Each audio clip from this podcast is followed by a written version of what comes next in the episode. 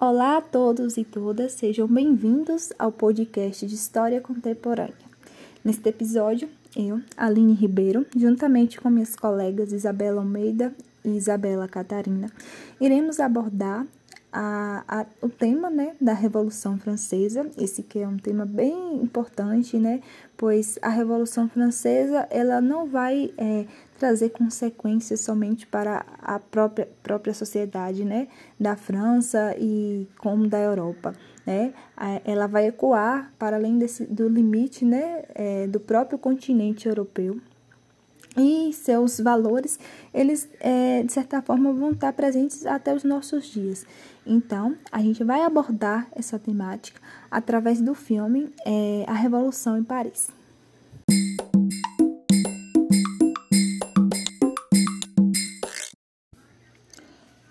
A Revolução Francesa, né, é, foi um, uma revolução que vai ocorrer né, na França e ela tem como marco, podemos dizer assim, inicial, a queda da Bastilha.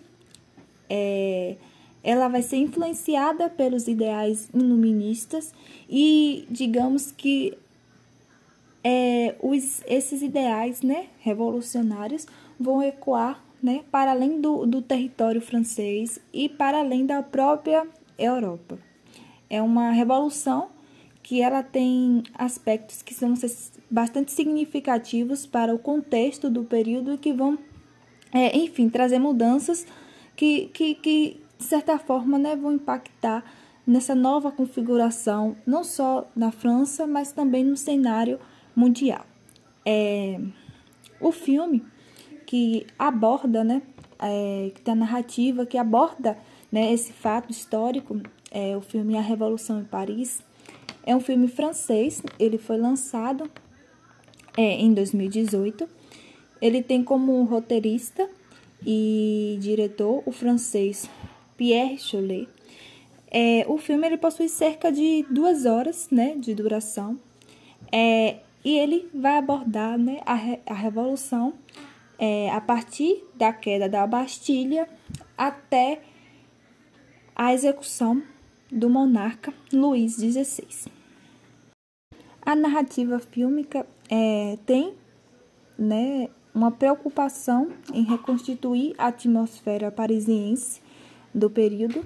É, podemos observar né, a constituição de cenários e de figurinos bem próximos do, daqueles né, é, do período. Então, o, o autor, o diretor, ele tem essa preocupação em é, aproximar a, a, a obra né, da realidade que ela aborda.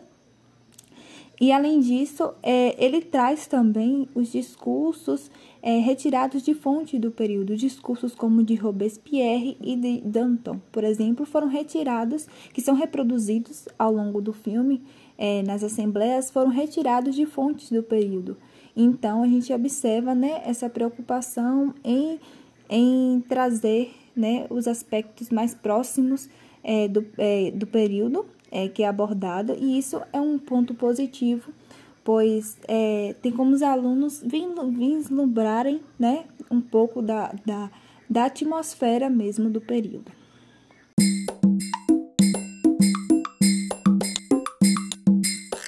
Feitas essas considerações mais gerais né, sobre o filme, iremos analisar a partir de agora é, alguns aspectos que consideramos pertinentes para trabalharmos né, e compreendermos melhor a Revolução é, Francesa. Um dos primeiros aspectos é, é relacionado à questão do caráter né, dessa revolução e as causas que levaram a essa revolução.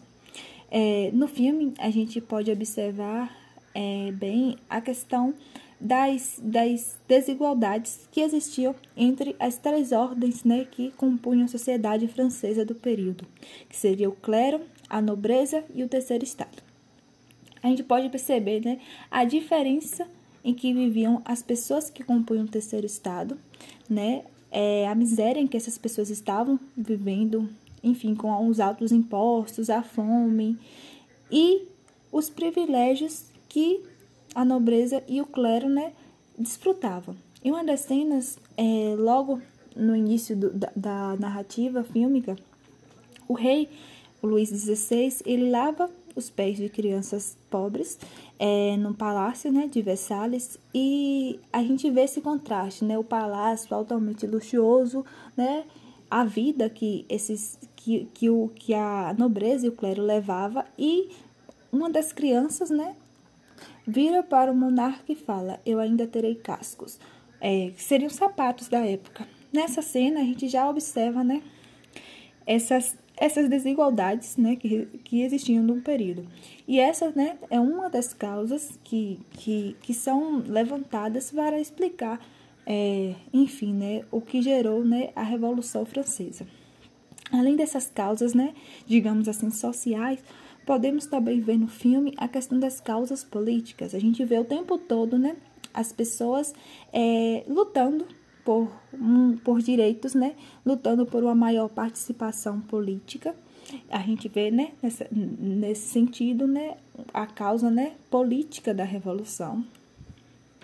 É, além disso, o filme ele ajuda a, a problematizar o caráter da revolução.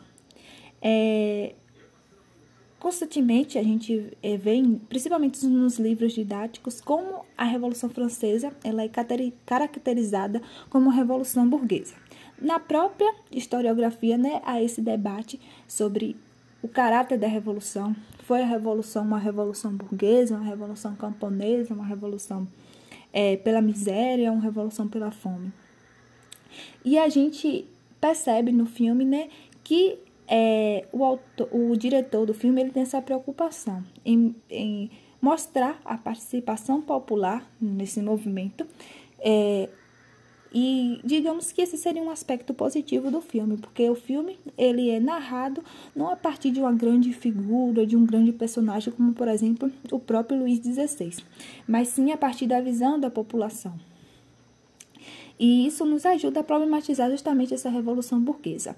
Por mais que a burguesia né, tivesse sido dado esse, esse, esse pontapé inicial no movimento revolucionário, tenha sua, o seu papel fundamental, a gente pode observar através do filme a participação popular, seja a participação urbana ou seja a própria participação camponesa, ou seja, é, ele nos ajuda a pensar a Revolução Francesa a partir de diversos aspectos e não somente de um. E isso é, é algo bem pertinente, né, para compreender né, o movimento, compreender a própria revolução.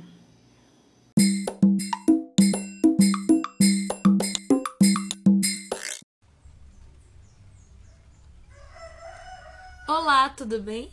Uma das temáticas de grande relevância e que estão sendo abordadas na obra é a questão da participação e o lugar social ocupado pelas mulheres no contexto da Revolução Francesa. O filme A Revolução em Paris apresenta o papel das mulheres pertencentes, às, pertencentes à classe trabalhadora, e isso, isso se deve, em certa medida, à renovação que foi vivida pela historiografia social e que tornou-se responsável pela inserção de novos sujeitos ao status de objeto histórico, podemos assim dizer.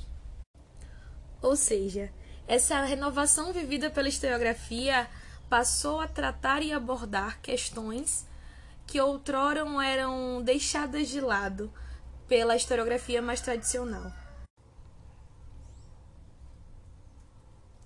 Sendo assim, as mulheres são representadas como participantes ativas dos movimentos populares que foram responsáveis pela tomada e queda da Bastilha em 1789 e outros levantes que constituíram a Revolução Francesa. O papel da mulher trabalhadora, que é constituída na obra, consiste na representação de seres que não estavam alheios à situação em que a sociedade francesa do final do século XIX se encontrava. E contrariando o esperado pelo costume da época, as mulheres apresentadas em A Revolução em Paris estavam inseridas nos mais diversos espaços da luta popular. E uma das figuras que representam o protagonismo feminino é a personagem François, interpretada pela atriz de origem francesa Adèle Hanel, que é uma lavadeira oriunda dos subúrbios parisienses e a figura que permeia os mais diversos espaços da Revolução Francesa. Figura essa que encontra-se presente em vários dos acontecimentos e em todo o desenrolar da trama. No que diz respeito às fontes sobre a participação feminina durante os anos da Revolução Francesa, muitos relatos abordam o fato de que estas vivenciaram de maneira assídua e contribuíram para o seu desenrolar. Durante os anos da Revolução, a figura feminina pode ser observada em diferentes dimensões e cenários e mesmo estando excluídas da representação política, elas transitavam por esses espaços das mais diversas formas. Como afirma Joessane de Freitas Schmidt, abre aspas, as mulheres enchiam as galerias onde manifestavam-se, aplaudindo, gritando, pressionando os deputados ou mesmo vaiando quando não concordavam. Embora impedidas de direitos políticos na Assembleia, tentaram ser ouvidas em suas reivindicações através de panfletos ou mesmo através de jornais. Na esperança de serem ouvidas em um universo no qual não havia lugar para elas, ultrapassando assim os limites impostos à sua condição de mulher. Fecha aspas. Essas mulheres das camadas mais empobrecidas da sociedade tinham como um dos fatores que as estimulavam a participar do movimento a sua situação de miséria. Como, por exemplo, a forma como elas participaram do movimento que culminou na marcha responsável por conduzir a família real até Paris. Como afirma a obra de Joessane Schmidt, aspas, no dia 5 de outubro, motivadas pela falta de pão e insultadas com o, com o pisoteamento da corcarda, insígnia militar, tricolor, símbolo da revolução, um grupo de mais de 7 mil mulheres guiadas por Maillard, oficial da Guarda Nacional e herói da Bastilha, escolhido por elas para liderá-las, seguiram em direção a Versalhes com a missão de trazer de volta o rei a Paris acreditando que ele iria resolver os problemas econômicos do pão. Fecha aspas. Também é necessário dizermos que as mulheres pertencentes às outras classes sociais também possuíam aspirações políticas e participaram do movimento revolucionário. E a forma como a obra apresenta a sua participação é de grande relevância, pois contraria as narrativas que abordam a Revolução Francesa a partir de uma representação centrada nas figuras masculinas que foram tidas e apontadas como protagonistas da Revolução.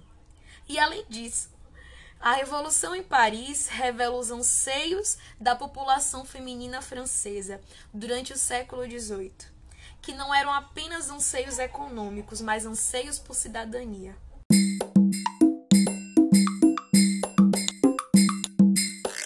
Para continuarmos a nossa discussão sobre o longa-metragem A Revolução em Paris, né, para além dos pontos já levantados aqui, que podem ser trabalhados com o filme, nós temos também a possibilidade de levantar um debate sobre a Declaração dos Direitos do Homem e do Cidadão, uma discussão importante para se entender as consequências da Revolução Francesa, uma vez que esse manifesto é um marco na história do direito, e é evidente o papel fundamental que essa declaração ela vai possuir na relação da garantia dos direitos mínimos do indivíduo e que também é uma base para a compreensão da construção dos direitos humanos na contemporaneidade. Vide a influência desse documento na construção da Declaração Universal dos Direitos Humanos, por exemplo, aprovada pela ONU, a Organização das Nações Unidas, ali no pós-Segunda Guerra, em 1948. A gente consegue levantar esse debate utilizando o filme através da trajetória dos personagens François e Basile, né, que são os, os personagens principais, um dos personagens principais da trama, e que vivem em condições precárias, que são parte do grupo social, do chamado terceiro estado, né, que também está ali participando do processo revolucionário e que no contexto da criação da declaração não serão considerados cidadãos, né? Eles estão ali representando um grupo que é formado por mulheres, por homens sem propriedades, né, estrangeiros, afrodescendentes escravizados e libertos, diga-se de passagem, que são sujeitos, inclusive, que não serão mencionados no filme em momento algum. O que abre para a gente também a possibilidade de realizar um debate sobre a ausência desses sujeitos nas narrativas produzidas sobre a Revolução Francesa, sobretudo a narrativa que está sendo avaliada que é a Revolução em Paris, né? Isso demonstra esses dois debates que podem ser abertos com a Declaração dos Direitos do Homem e do Cidadão, demonstram que esse manifesto ele ia sim contra a nobreza, mas apesar disso ele não aspirava a uma sociedade igualitária, principalmente quando a gente percebe que essa declaração está permeada de uma lógica liberal burguesa. Quando nós focamos no personagem da Françoise especificamente, é possível também discutir a ausência da menção no filme da Declaração dos Direitos das Mulheres Cidadãs e também no, próximo, no próprio processo de aprendizado sobre a Revolução Francesa. Essa declaração que vai ser criada dois anos depois da Declaração dos Homens, lá em 1791, pela intelectual francesa Olympe de Gouges. Né? É um apelo fervoroso pela emancipação feminina, que vai repensar essa Declaração dos Direitos do Homem e do Cidadão e vai igualar de forma jurídica e legal os direitos das mulheres né, o direito dessas mulheres, mas também o direito def defendendo a vida dessas mulheres. Um documento que não é aceito pelos líderes da Revolução Francesa, causando revolta em grandes nomes como Robespierre, por exemplo, e que vai se tornar um dos motivos que levarão à execução da autora, demonstrando que a Declaração dos Direitos do Homem e Cidadão se torna um marco importante na história moderna, muito por conta do silêncio né, em relação à contribuição dessa intelectual, da de Gouges. Né? É nesse cenário disponibilizado pelo filme que nós conseguimos construir todo esse debate através da utilização dos recortes de cena. Né? O, o cenário o ambiente que o filme A Revolução em Paris nos oferece nos possibilita construir esses debates. Né? Quando a gente faz o uso dessas cenas recortadas em sala de aula, a gente consegue trabalhar, inclusive, com diversas outras temáticas, como a participação popular, como o caráter da revolução, os privilégios da nobreza e do clero, né? E muito por conta de a narrativa não partir de um personagem específico, de um único personagem. Muito muito comum em outras produções do gênero, né, que quase sempre dão ênfase aos monarcas, por exemplo, à nobreza. Né? A gente tem uma outra característica importante dessa produção que nos auxilia nesse uso dentro de sala de aula é que ele recorre a fontes confiáveis sobre o fato histórico, que foi a Revolução Francesa. Né? Se preocupa, inclusive, em ser fiel a essas fontes, o que nos aumenta a possibilidade de construir, junto com o aluno, junto com o estudante, uma melhor compreensão sobre a temática da Revolução Francesa, melhorando o aprendizado.